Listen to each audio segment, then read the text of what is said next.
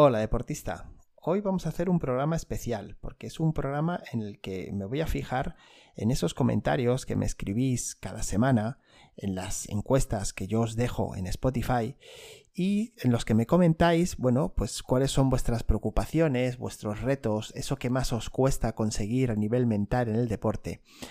He querido recopilar algunos de ellos para hacer, como te digo, un comentario general y espero que a ti que me has dejado tus preguntas, pues te ayude y también espero que a ti que todavía no me has dejado ninguna pregunta, también te ayude, porque veo que hay temas que se repiten y estoy seguro de que, mm, bueno, lo que sirve para el que ha preguntado también puede servir para el que está escuchando.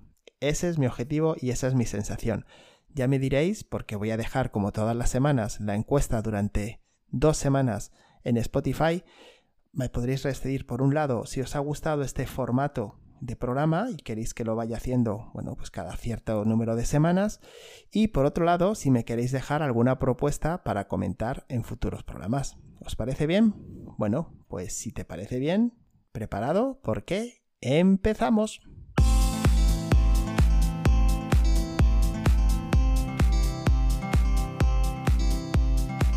Hola deportista, te doy la bienvenida al episodio 77 de Inteligencia Deportiva, el podcast en el que te hablo de cómo mejorar tu rendimiento mental en el deporte. Psicología deportiva, coaching deportivo, entrenamiento mental, lo que tú quieras, llámalo como quieras. Lo importante es que tu mente se convierta en una aliada en el deporte para ti. Ya sabes, mi nombre es Miguel Ángel Rodríguez y dirijo el proyecto Mindful Sport entrenamiento mental para deportistas basado en mindfulness, inteligencia emocional y PNL.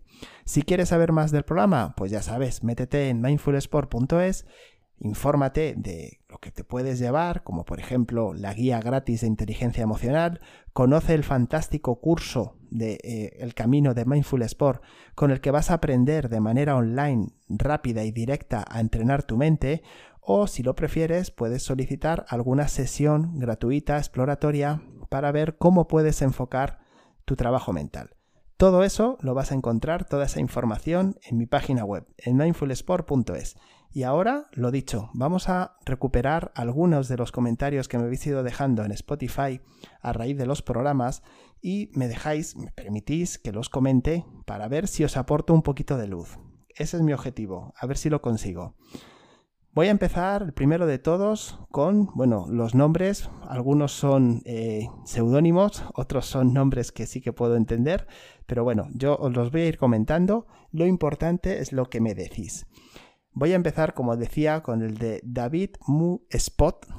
Eh, como veis, este no debe ser un nombre real, sino un seudónimo. Un saludo, David, y muchas gracias por contactar, en el que me viene a decir cómo comunicarme con mis jugadores durante un partido, lenguaje corporal durante el partido, tiempos muertos, cuándo ser más enérgico, cómo llamar a la calma, cómo decir lo que está fallando, etc.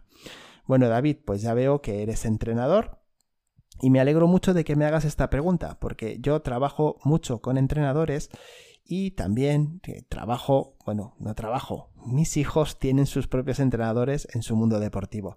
Y creo que la figura del entrenador es fundamental en lo que me estás diciendo, eh, de comentarte, lo primero de todo, que creo que el entrenador es la principal pieza para generar emociones dentro de un deportista, tanto en el entrenamiento como en la competición y hay que ser consciente de ello. ¿Qué es lo que estás transmitiendo? En todo momento tienes que estar pensando, tienes que estar pendiente de qué es lo que estás transmitiendo a tus deportistas.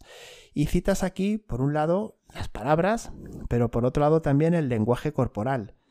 Y bueno, pues me hablas de diferentes partes del partido. Mira, de momento ya es algo muy importante el que tú sepas que lo que tú dices tiene una incidencia en el deportista. Y de esa manera ya te estás dirigiendo a encontrar lo más positivo para él. ¿Qué ocurre? Que muchas veces se nos olvida esto precisamente. Se nos olvida que nuestras palabras, nuestros gestos, nuestras reacciones crean esas eh, emociones, con lo cual crean también comportamientos en los deportistas. Yo te diría, para mí, lo principal es que pienses, detectes cuál es la necesidad de tus jugadores en ese momento determinado. Tú imagínate, estamos en un momento final del partido, no me dices qué deporte es, pero al hablar de tiempos muertos, pues voy a pensar que es baloncesto. Estás en el último cuarto y está el partido muy igualado. Tienes un jugador que ha fallado en las dos últimas jugadas, ha perdido un balón, luego ha fallado un tiro fácil. ¿Qué necesita ese deportista? Bueno, lamentablemente, la respuesta que más habitualmente me encuentro entre los entrenadores entre los entrenadores que no van un paso más allá, la respuesta, como te digo, que me encuentro es que lo que necesitan es activación, una bronca, para que se pongan las pilas. Y yo creo que no. La mayoría de los deportistas cuando están en esa situación crítica lo que necesitan es tranquilidad, es calma. Es una persona que les diga que no pasa nada, que el partido sigue ahí y que lo que tienen que hacer es seguir intentándolo. Eso es lo más importante. Entonces, ¿cómo lo puedes conseguir? Pues te preguntaría, ¿cómo lo haces en tu vida diaria? Cuando tú le quieres dar tranquilidad a una persona, ¿qué tono utilizas? ¿Qué gestos usas? ¿En qué te fijas de ella para saber si estás o no teniendo éxito? Eso es lo importante. El trasladar lo que es tu actividad habitual, trasladarlo al, a tu faceta como entrenador.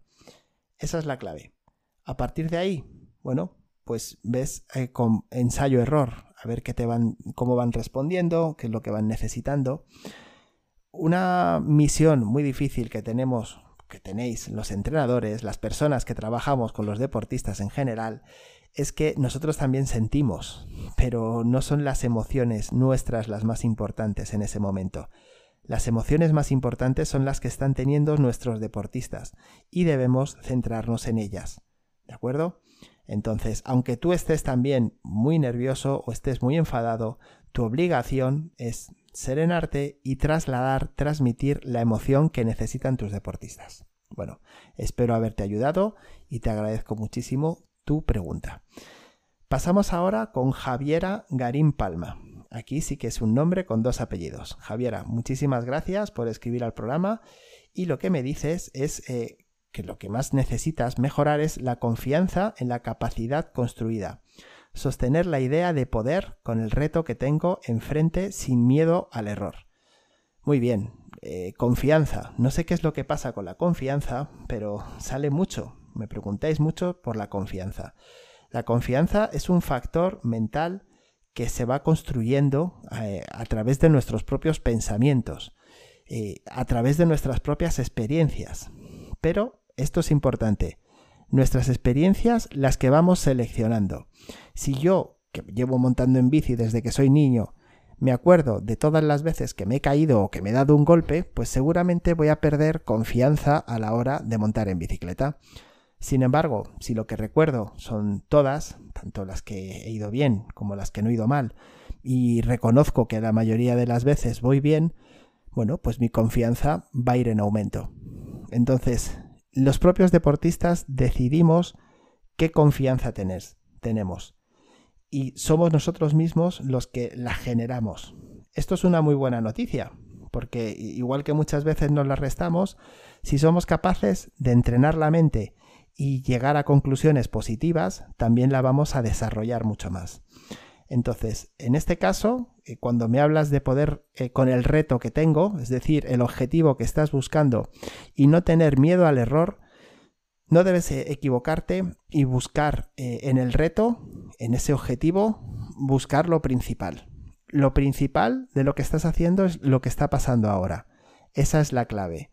Y el miedo al error vuelve a ser algo tuyo, personal. ¿Qué ocurre con, con fallar? ¿Qué ocurre con cometer un error? Todos los deportistas cometen errores, ¿no? Es así. De lo que se trata es que aprendas de eso. Y si focalizas toda tu atención en el error, tu confianza se va a venir abajo, se va a hundir. Pues Javiera, este es el comentario que te hago a ti y a otras personas que también me habéis comentado sobre la confianza y animaros a que encontréis la, forma de desarrollarla. ¿De acuerdo? Vamos ahora con eh, Matos Juan Santiago, que me dice eh, dominar el factor confianza, que sea lo más constante posible. Repetir esos días en los que sientes que no te pueden hacer un punto. Padel, en nuestro caso. Bien, Matos Juan Santiago es el nombre.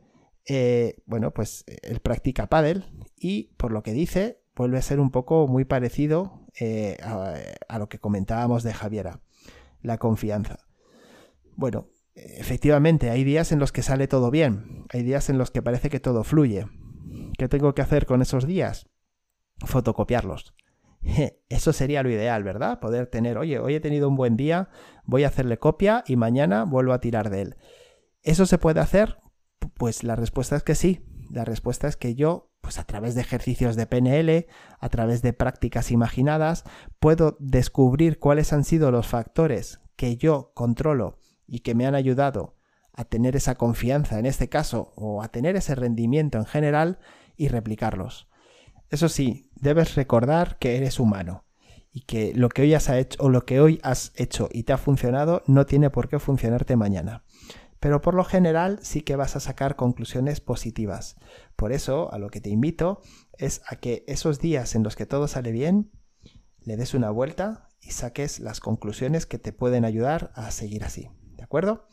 Bueno, pues nada, Matos Juan Santiago, muchas gracias. Y pasamos al siguiente comentario, que es de Sebas. Muchas gracias por la pregunta, lo primero de todo.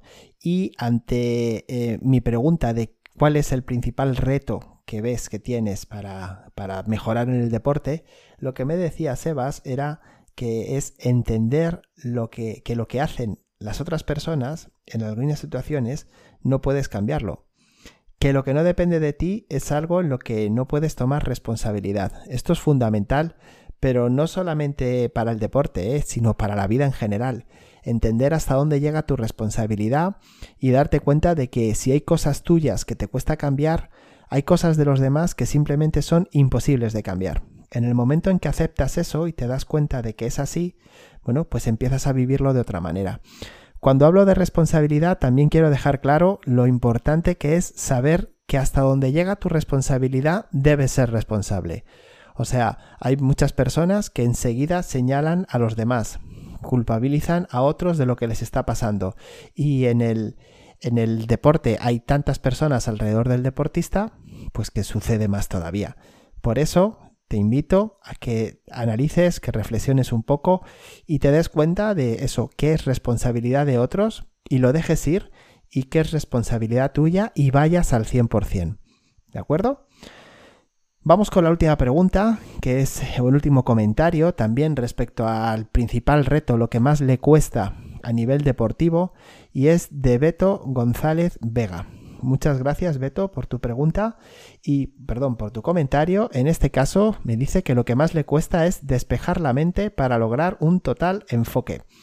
Bueno, pues esto es, eh, algo muy habitual. Esto eh, no solamente te sucede a ti, Beto, sino que eh, está al orden del día. Ya he explicado en algunos otros programas, como por ejemplo en el 72, que comentaba por qué cuesta tanto ahora entrenar la mente.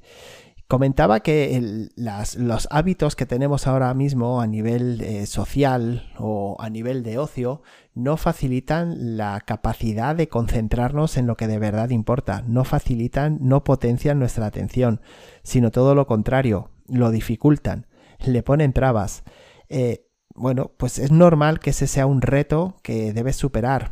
Para mí, eh, la mejor herramienta, la mejor dinámica que existe para ello es la meditación. La meditación mm, dirigida desde diferentes maneras, tanto a nivel personal, intrapersonal, dirigiendo tu atención a tus propias sensaciones físicas, que muchas veces, o la mayoría de las veces, el cuerpo se deja eh, eh, secuestrar por la mente, tenemos que darle la vuelta a esa situación y potenciar eh, nuestros sentidos, la atención de nuestros sentidos, y por otro lado, la meditación aplicada al rendimiento deportivo. Esto también es muy importante y bueno, eso ya sabéis que es el kit de, eh, de mi proyecto, el trabajar con la mente del deportista pero desde el punto de vista del deportista. Bueno, pues el, el, conseguir aplicar eso, la meditación, la visualización, la relajación a, tu carrera deportiva te va a ayudar muchísimo a saber rescatar más la atención en aquello que es necesario e importante para ti en ese momento. Y esta es la última pregunta, el último eh, comentario que he rescatado ya sabéis que me los podéis seguir dejando y dejo para estas dos semanas, estas dos próximas semanas, eh, en la encuesta si os gustaría que hubiese más programas como este, si os ha parecido interesante. Si es que sí, pues lo seguimos preparando ya para la próxima temporada. Que si es que no, pues nada, pues no pasa nada, no hay ningún problema. Yo sigo conociéndoos y así nos llevamos lo mejor que podemos, que es lo que de lo que se trata. Y hasta aquí el programa de hoy. Como siempre, espero que te haya ayudado a seguir mejorando y que hayas aprendido nuevas formas para entrenar tu mente. Ya sabes que me puedes ayudar mucho dándole 5 estrellas eh, al podcast o al episodio en Spotify con una valoración positiva también en iTunes y, por supuesto, recordarte que tienes a tu disposición eh, mindfulsport.es para que puedas conocer todos esos recursos de entrenamiento mental que te van a ayudar a seguir mejorando. Y nada, como te digo siempre, todo tu potencial deportivo lo llevas dentro. Solo tienes que aprender a sacarlo. Que pases un muy feliz día.